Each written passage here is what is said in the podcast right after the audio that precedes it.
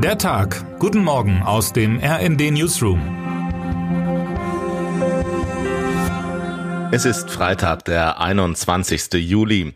Viel wird in diesen Tagen debattiert über den wichtigen Handelspartner China und den Umgang mit diesem nicht nur in Menschenrechtsfragen oft in der Kritik stehenden Land.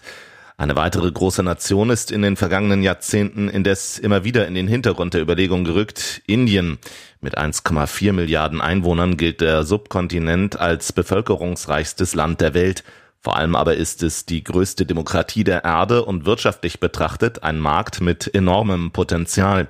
Der Riese ist aufgewacht, sagen Wirtschaftsexperten und hoffen darauf, angesichts der Kritik an China in Indien einen neuen, verlässlichen Partner in Asien finden zu können. Es wundert insofern nicht, dass sich in dieser Woche gleich zwei hochrangige deutsche Politiker in dem Land aufhalten. Wirtschaftsminister Robert Habeck, Grüne und Arbeitsminister Hubertus Heil, SPD. Auf Habecks Programm stehen seit gestern politische Gespräche und Firmenbesuche in Neu-Delhi und Mumbai sowie in Goa ein Treffen der G20 Energieminister. Heil nimmt für Deutschland am G20 Arbeitsministertreffen in Indore teil.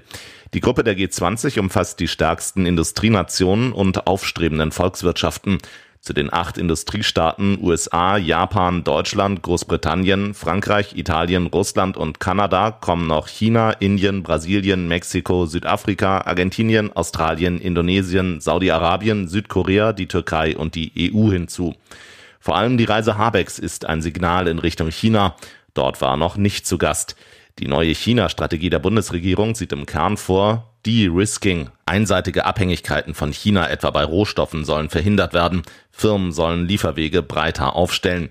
Hier kommt auch Indien ins Spiel. Könnte das Land für die Europäische Union ein verlässlicherer Partner werden, als es China inzwischen ist? Um ein Bild des Malers Andreas Achenbach tobt seit Jahren ein Streit. Heute entscheidet der Bundesgerichtshof. Kläger ist ein Sammler aus Baden-Baden. Er will, dass das Kunstwerk aus einer Datenbank für NS-Raubkunst gelöscht wird, auch weil das den Handelswert des Bildes mindert. Dabei geht es um eine Grundsatzfrage. Wird das Eigentum an einem Gemälde durch eine Suchmeldung in der Lost Art Datenbank beeinträchtigt? RND-Chefautor Thoralf Kleven hat den Fall beobachtet. Die Datenbank wird von einer Stiftung mit Sitz in Magdeburg betrieben und dokumentiert Kulturgüter, die jüdischen Eigentümern im Nationalsozialismus möglicherweise entzogen wurden. Es gibt auch eine Suchmeldung für das Gemälde Kalabrische Küste von Andreas Achenbach, das ein jüdischer Kunsthändler 1937 verkauft hatte, ehe er nach Kanada emigrierte.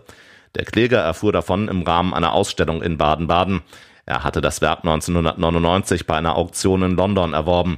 Die Treuhänder, zwei Universitäten in Montreal und eine in Jerusalem sowie das von ihnen gegründete Max Stern Art Restitution Project informierten den Kläger über eine in Kanada veranlasste Interpol-Fahndung nach dem Bild und ließen es am 29. Juni 2016 in die Datenbank Lost Art eintragen. Der Kläger dringt nun auf die Löschung dieses Eintrags. Er habe das Gemälde rechtmäßig erworben und falls er das Kunstwerk verkaufen wolle, sei es durch den Datenbankeintrag mit einem wertmindernden Makel behaftet. Der Fall ist ein Beispiel dafür, wie weit die dunklen Jahre des Nationalsozialismus in die Gegenwart reichen. Am Tag des Anpfiffs der Frauenfußball-WM wurde Neuseeland gestern von einer Gewalttat erschüttert. Ein Mann hatte nur wenige Stunden vor dem Anpfiff der ersten Partie am Abend in der neuseeländischen Metropole Auckland zwei Menschen erschossen und weitere verletzt. Die Berichte seien erstmal ein Schock gewesen, sagte Nationalspielerin Katrin Hendrich im deutschen Teamquartier im australischen Wyong. Das Turnier mit 32 Teams begann dennoch mit einer Schweigeminute bei der Auftaktpartie zwischen Gastgeber Neuseeland und dem Team aus Norwegen. Beide Gastgebernationen schafften aus ihrer Sicht einen Start nach Maß. Sowohl Neuseeland beendete die Partie mit 1 zu 0 für sich, als auch später Australien, das ebenfalls 1 zu 0 gegen Irland gewann. Deutschland trifft erst am Montag auf Marokko. Termine des Tages. 16 Uhr. Bundestagspräsidentin Bärbel Baas zieht die Teilnehmenden des ersten Bürgerrates Ernährung im Wandel. Der Bürgerrat des Deutschen Bundestages soll im Herbst mit seiner Arbeit beginnen. Seine Zusammensetzung wird per Losverfahren entschieden. 21 Uhr. Auftakt der Salzburger Festspiele mit dem Jedermann. Das Stück rund um das Sterben des reichen Mannes von Hugo von Hofmannsthal läutet traditionell den Festspielreigen ein. Regisseur Michael Sturminger hat eine besonders tiefgreifende Neuinszenierung angekündigt. Wer heute wichtig wird.